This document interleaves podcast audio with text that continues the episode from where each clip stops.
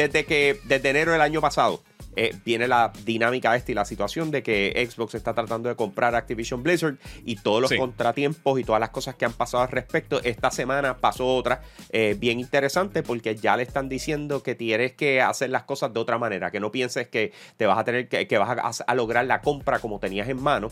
Así que Giga, danos el trasfondo, qué pasó, por qué llegamos aquí, qué, qué, cuál en realidad es la oportunidad que se tiene y cuál no. Ok, mira, eh, ahora mismito, esto, esto es, eh, fue en el Reino Unido. Y esto es lo que llama el CMA, que es el, Competition and Markets Authority, que es la, junta, básicamente lo que es la FTC, pero en, el Reino Unido. Está también la Unión Europea, que estos son los tres cuerpos eh, principales que están en contra de esta transacción. Y se esperaba que tiraran algún tipo de documento, y esta fue la recomendación que ellos tiraron, básicamente el, primer documento provisional de, de, lo que ellos encontraron, de todo lo que han ido analizando eh, acerca de, Microsoft, sus prácticas, la transacción, cómo afectaría la competencia, etcétera, etcétera. Básicamente ellos encontraron eh, en todo lo que la investigación que ellos hicieron, que ellos piensan que esto eh, no sería bueno para el consumidor. Y te explico. Ellos dicen que sería malo en diferentes aspectos. Entre ellos, para que tengan una idea de las cosas que específicamente ellos mencionaron, podría afectar lo que tiene que ver con, con. Espérate, que se me perdió aquí, disculpa. Eh, precio más alto eventualmente de los juegos, eh, menos alcance, menor calidad en los títulos, eh, también em, y, empeorar los servicios tanto para consolas como para el cloud gaming, y eso es bien importante, y te voy a explicar por qué. Eh, una de las cosas que ellos indicaron en, el documento, ellos dijeron que, ¿sabes que Microsoft recientemente ellos dijeron, mira, nosotros vamos a ofrecer una concesión de 10 años a todas las compañías, ya llegamos a un acuerdo verbal con aparentemente con Nintendo y con Steam y eso. Ellos dicen, mira, Nintendo eh, nosotros no pensamos primero de todo. Eh, Call of Duty no ha estado por muchos años en, las consolas de Nintendo, o sea que no es un factor. Y lo que podría ser a nivel técnico una versión de Call of Duty en Switch no competiría directamente contra Xbox ni contra PlayStation. Y tienen toda la razón. Además de que el, público no está allá, Nintendo, eh, ellos dicen que se enfoca principalmente en juegos más familiares y, para, y para niños. Así que y tienen toda la razón, que la realidad. Vimos los juegos que, que han vendido del Switch. Vemos más o menos el, mercado para, los juegos de Nintendo. Y hemos visto también que muchos juegos third parties no son exitosos en el Switch. Eh, por eso mismo, porque todo el mundo compra los juegos de ellos. Eh, otra cosa también, ellos dicen que ahora mismo ellos estiman que Microsoft está dominando entre el 60 y el 70% del mercado de cloud gaming. Y que eh, esa transacción podría afectar que otros competidores entren o sea, minimizando la competencia y minimizando las opciones para el consumidor. Esas son algunas de las cosas. Eh, entre las concesiones, yo te envío ahí para que, para que tengan la, oportunidad de leerlo también, entre las concesiones que ellos dicen que podría ser una opción para, para poder, eh, estas son unas recomendaciones que ellos dieron, unos remedios para poder ayudar esto.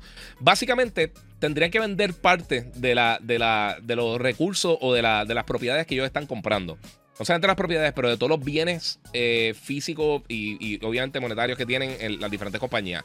El primero sería eh, básicamente vender eh, a otra compañía, sacarlo, o sea, no formarlo parte de la, transacción, todo lo que está involucrado con Call of Duty. Me imagino que tiene que ver con los estudios, la propiedad, o sea que Call of Duty no estaría involucrado en esta transacción como tal. Otra opción que ellos le dieron es salir de Activision, Activision completo. O sea que el segmento de Activision y todos sus títulos, todos sus desarrolladores, todas sus propiedades, etcétera, etcétera, no estaría incluido en esta transacción, incluyendo Call of Duty. O sea, todo eso estaría sacado totalmente para afuera.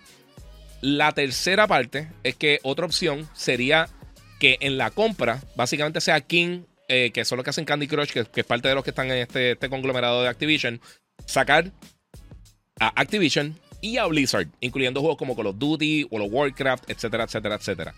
Eh, y lo último, la otra opción sería eh, básicamente una prohibición del, junte. O sea que eh, esto no pinta bien. La FTC y la, Junta Europea también están velando la transacción. Y ya hay varios grupos de los grupos de watchdogs, que son estos grupos que, que velan por el consumidor, que son grupos no asociados al gobierno necesariamente. Ellos le dieron básicamente como que dijeron, ¿sabes qué? Lo que está haciendo el CMA es lo correcto. Está protegiendo al consumidor, etcétera, etcétera. Eh, yo no sé qué tú piensas de esto. Yo, una de las cosas que hemos hablado es. dime tú, dime tú, yo quiero saber tu opinión.